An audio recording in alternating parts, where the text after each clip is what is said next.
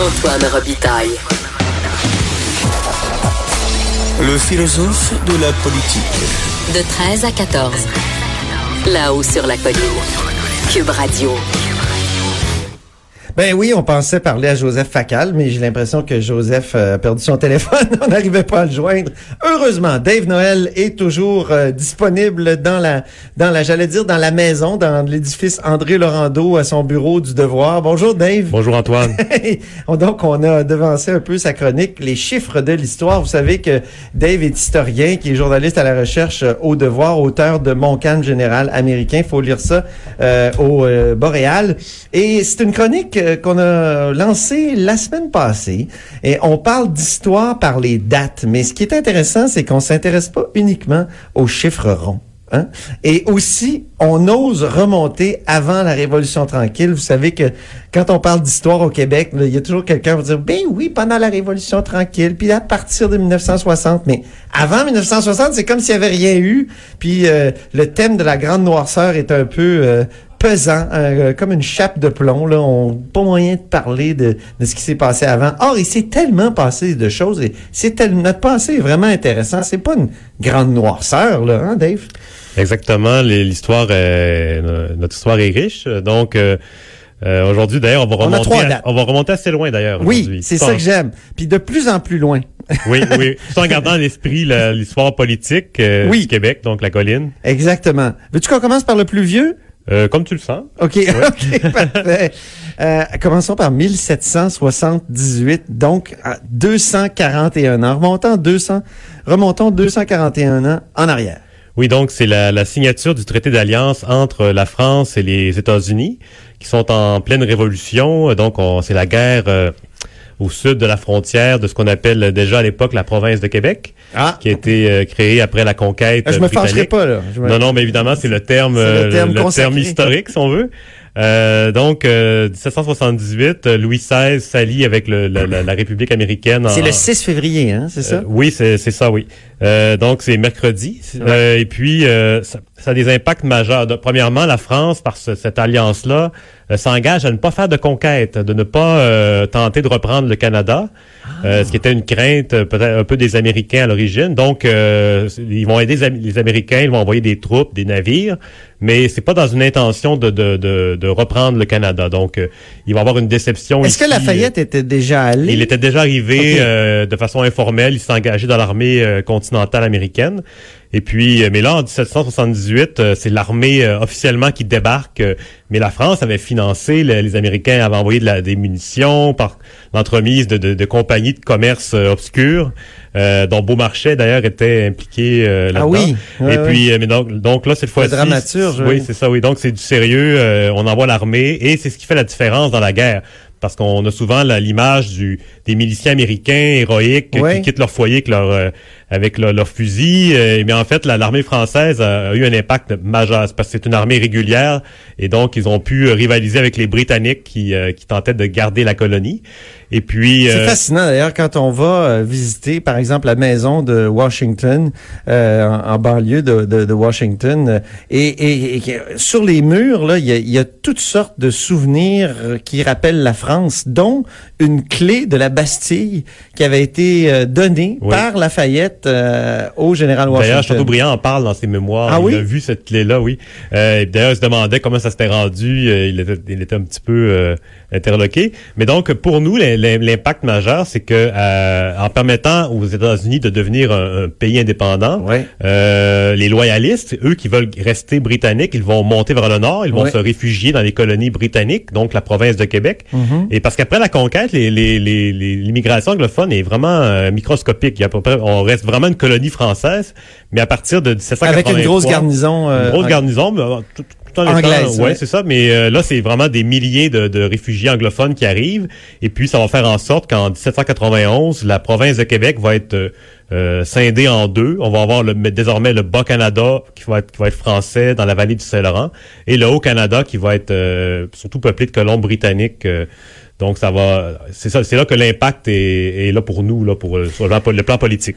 Mais ce traité d'alliance entre la France et les États-Unis, comment comment nos élites locales euh, françaises réagissent à, à ça? Parce qu'ils étaient conquis, mais euh, ils pourraient peut-être espérer que. Ben, évidemment, France- on parle d'élite à ce moment-là, c'est beaucoup le, le Ouais. clergé. Euh, donc, euh, le clergé est, prône la, la, la fidélité à la couronne, mais euh, on sait que des- dans la population, ça, y a des, ça tourmente un peu les gens, des, des souvenirs aussi de, de l'ancienne mère patrie. Donc, euh, voilà. OK.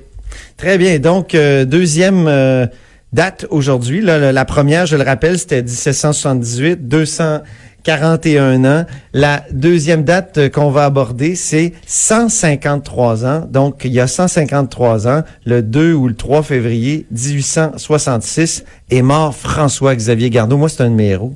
Oui. Oui. oui, ben, je- oui. J'aime bien, j'ai toujours aimé Garneau. J'ai j'ai lu une partie de l'histoire du Canada. C'est c'est fascinant. Oui, ce personnage. C'est un- c'est une épopée extraordinaire. Je sais pas, si ça devrait être lecture obligatoire dans, dans en histoire euh, en secondaire 4. Le, Oui. le discours euh, préparatoire. là, Oui, le- c'est ça, l'introduction. qui est- qui est formidable. ouais. Donc, il est mort dans la nuit du 2 au 3 février. Donc, Ouais. euh, c'est ça, il est, il est notre premier historien national. Ouais. Et puis, euh, il était notaire à l'origine. Et, et, euh, évidemment, après les rébellions patriotes, on a eu l'ordre de Rame qui disait qu'on était un peuple sans histoire, sans littérature. Et lui, euh, ça va notamment l'alimenter. Mais il s'intéressait déjà à l'histoire avant ça. là. Dans les années en 1837, il écrivait des articles dans le journal Le Canadien Ah oui? des articles historiques où il racontait un peu les événements, les grands événements. Et euh, en 1845, il va publier le premier volume de son Histoire du Canada.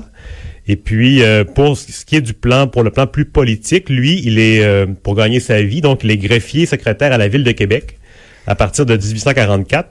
Et puis, euh, on va le, le, le- le- faire appel à ses services pour rédiger un mémoire pour que la ville de Québec, là on est, on est en 1857, euh, garde euh, ou euh, garde son statut de, de, de capitale euh, plutôt que, que de préférence à Ottawa. Donc lui, il va écrire un mémoire pour euh, pour ça. Donc c'est le, le un peu ce qui nous rattache à l'histoire euh, politique. Mais lui, c'est ça pour ses idées. C'est un partisan de, de Papineau, des patriotes. Donc euh, c'est ça, c'est un peu ça. Puis son histoire. C'est un peu lui qui a répondu à Lord Durham quand il a Oui. dit c'est un peuple sans histoire et sans littérature. Ben lui, il a dit ben moi je vais l'écrire l'histoire de ce peuple. C'est ça, lui, il veut évidemment Ouais. mettre de l'avant euh, ce qui s'était passé, qui avait, ce qui, avait été oublié. Puis lui, il faut, faut se replacer. C'est le petit-fils d'un- contemporain de la conquête. Donc, c'est pas très loin, la conquête de- des, des plaines d'Abraham, Ben oui. tout ça. Donc, lui, c'est en mémoire. Et puis, il voulait raconter ça. D'ailleurs, il y avait des souvenirs de ses, ses grands-oncles qui lui racontaient des événements dont ils avaient été témoins. Et puis, euh, ça l'avait beaucoup inspiré, beaucoup marqué. Puis un point de vue critique de- sur l'histoire que, je- que je trouve bien intéressant. À un moment donné, il dit, par exemple, euh, si seulement nos ancêtres avaient accueilli, avaient, puis la, métropole avait voulu qu'on accueille les Huguenots, Oui. Hein? Les Les, protestants, donc, les, les- les protestants, on serait très, très nombreux aujourd'hui, puis ça nous... En tout cas, on, aura- on aurait beaucoup moins de, de problèmes, alors que là, on est euh, on n'est pas assez nombreux. Puis il faut se rappeler de l'audace d'avoir dit ça à cette époque-là. Ben En oui. 1845, euh, le, le Ben clergé est très, très puissant. Et de, de dire ça, qu'on aurait peut-être dû, dû faire ça. Donc, c'est... Puis par la suite, il a dû euh, faire un peu de ménage dans son histoire pour être... euh, continuer d'être publié euh, et Ah avoir oui, l'appui du clergé, oui. Son fils a écrit, a réécrit des Ouais, livres son livre a été réédité beaucoup. Exactement. Et 5 février 1923, dernière date euh, à souligner. Donc 5 février 1923, il y a 96 ans. Oui. Qu'est-il arrivé? Euh, réélection des libéraux de, de Ah. Louis-Alexandre Tachereau. Euh, Tachereau, donc, euh, il, euh, il conserve le pouvoir. Et puis, pour, pour donner une idée, c'est que les libéraux sont au pouvoir depuis 1897. Et euh, donc, en 1923, ça fait euh, 26 ans qu'ils sont au pouvoir. Euh, L'élection pré- précédente, ils avaient 91% des députés. Et là, ils tombent à 75% des députés. Donc, c'est une défaite un peu moins, une victoire un peu moins... euh, Éclatante. ben ouais, c'est ça, massive. Il faut rappeler que Louis-Alexandre Tachereau a le record de, de- du nombre d'années passées au pouvoir. Deuxième, il est derrière euh, Ah? Duplessis. Ah bon? Oui, je pensais, oui. je pensais que c'est, ah, c'est le Duplessis deuxième. le ok. devance, oui, c'est ça. Duplessis a 16 ou 17? Euh, 18, je crois. 18 Ouais, et, et Tachereau a 16, c'est ça. C'est ça, oui, oui. Puis Lomergoin a 15. C'est ça. C'est ça, exactement. Mais les deux, euh, le numéro 2, numéro 3 sur le podium sont beaucoup moins connus aujourd'hui. On Oui. les a oubliés. Si on considère le nombre de temps qu'ils ont passé à la tête du Québec, euh, ça n'a pas été payant sur le plan mémoriel. Ouais. Parce que Duplessis, évidemment, c'est une figure encore marquante euh, qui polarise. Ouais, mais- c'est devenu une sorte de repoussoir absolu. On, on exagère des fois. J'entends des gens parler de Duplessis, j'ai l'impression qu'ils parlent de Staline. Tu sais. c'est, c'est, ben, on en a vraiment des propos. On a d'ailleurs une bière qui s'appelle la Grande Noirceur, Ah, une ouais, bière ouais. noire. C'est, c'est, c'est un personnage très polarisant encore aujourd'hui, qui est très Exactement. vivant, même dans sur ce plan-là. Alors, c'était euh, tes trois dates, Dave, euh, 1866, euh, 1778 et 1923. Merci beaucoup. Merci. C'était toujours, toujours très intéressant. Après la pause, ben là, je pense qu'on va avoir enfin Joseph Facal et euh, les signes religieux.